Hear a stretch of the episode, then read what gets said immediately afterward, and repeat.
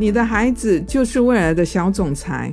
欢迎来到小总裁空中俱乐部，我是 Vitina。面对未来，孩子应该具备哪些能力？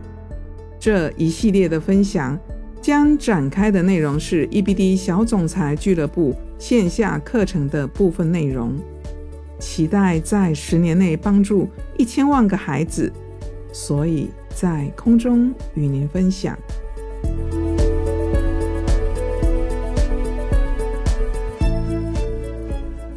我们接到过很多家长的抱怨：为什么孩子到初中了，连最基本的自我管理都做不到？书桌乱七八糟，衣服乱丢。如果没有家长的监督和提醒，作业是绝对不会开始写的。听到这些，我问了他们一个问题：孩子小的时候，你是不是帮他做的事太多了？得到的回答却是：“哎呀，孩子还小嘛，当然需要家长的照顾啊。但现在他是初中生啦，这些简单的事情自己怎么还不能做好呢？” 我笑着说：“啊，所以你认为这些能力，孩子小的时候没有养成，长大了就自然而然学会了吗？”我的一个学生 A，他的口头禅是。我妈妈说：“老师问他，你觉得你作业做的效率高吗？”我妈妈说：“我做作业效率很低。”那先不管你妈妈的想法，你自己觉得呢？嗯，我不知道。我妈妈说我不会管理自己。那你会担心自己作业做不完吗？嗯，我妈妈说会让我做完的。另一个学生 K 则完全不同。上周有一个画京剧脸谱的作业，他不小心把老师发的脸谱弄丢了。他主动联系老师和同学，是否有捡到他的脸谱？当得知没有后，他用零用钱再买了一个。后来我问他是怎么想到要这么做的呢？他说这是他的事，他要想办法准时完成作业。是什么原因导致这两个孩子在自我管理的能力上这么大的差别呢？有人说是这两个孩子的先天气质不一样。其实最本质的区别是两个家庭不同的教养方式。学生 A 的父母事无巨细，他只要乖乖的配合，一切都可以顺风顺水的完成。而学生 K 的父母。则是抓大放小，只把握大原则，自己的事情都要孩子自己想办法解决。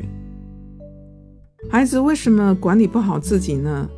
在小总裁自我管理的营队中，我们发现很多的孩子是因为习惯了被安排之后，没有意识到自己需要做自我管理，所以在营队中，我们把时间还给孩子，不安排任何的内容。让孩子自己规划，并在时钟图上规划自己的一天。让我们讶异的是，有孩子问老师：“我真的可以想做什么就做什么吗？”因为孩子从来没有自己的时间自己做主，所以也就没有时间观念。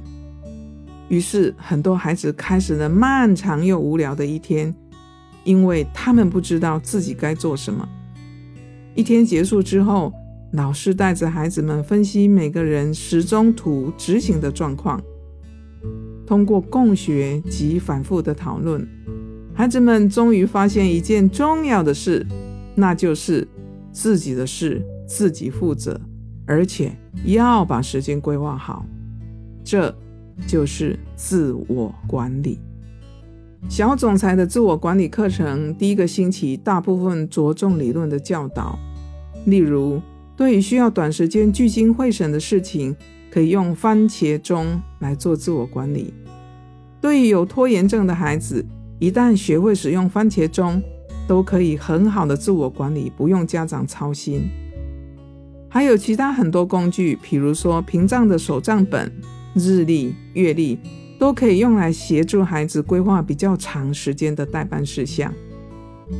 当孩子知道各种协助自我管理的工具之后，第二周我们进行的就是开始让孩子完全自己规划自己每天要做的事，然后每天晚上我们都会跟孩子讨论自己经营规划的事有哪些做到了，有哪些地方没有做到，为什么要用什么方法去做到。到了第三周，其实孩子才真的比较能自行的规划好自己的生活计划，也比较有能力掌握完成计划的技巧。如果你没办法参加小总裁教育的自我管理营队，那么在这里，我可以建议家长用以下的几个步骤训练自己的孩子自我管理：一，选一个孩子没有课程的半天作为开始。前后时间定为四小时，把时间还给孩子，让他自己安排自己该做的或想做的事。二，让孩子把要做的事排序，并把要完成的时间标出来。三，四个小时完成后，也就是第五个小时，要马上跟孩子讨论，他规划的有哪些做好了，哪些没做好。为什么没有做到？下次可以怎么改进？当您在家里自己训练孩子自我管理的时候，这里重点中的重点要提醒家长三个原则：一要接受孩子有一个烂开始，不管他规划的好或不好，做不做得到，都要支持他，因为孩子没有过这些经验。其实鼓励烂开始。孩子才会有好开始。二，不要指责，只要听听孩子怎么说，让孩子自己去发现问题、解决问题，请不要说教。三，鼓励，鼓励，再鼓励。孩子只有从鼓励中才愿意做尝试。练习后，可以跟孩子约定下一次练习的时间哦。在营队中，当我们把任务的主动权交给孩子，给予他们充分的信任，最终的效果甚至比老师主导训练还要好。有时候家长会说，老师带的效果比较好，自己带的效果很差。其实，除了观念及专业技巧外，最重要的就是耐心。可以一个月内先练习两个半天的时间规划。这样持续三个月练习下来，您就会看到的成效。生活中，孩子没有管理好自己，原本吃苦头的应该是孩子，但是由于父母用力过多，结果吃苦头的却是父母。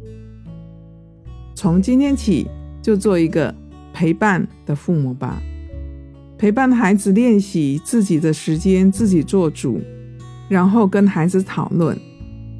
最后要提醒你的是，请接受孩子的烂开始。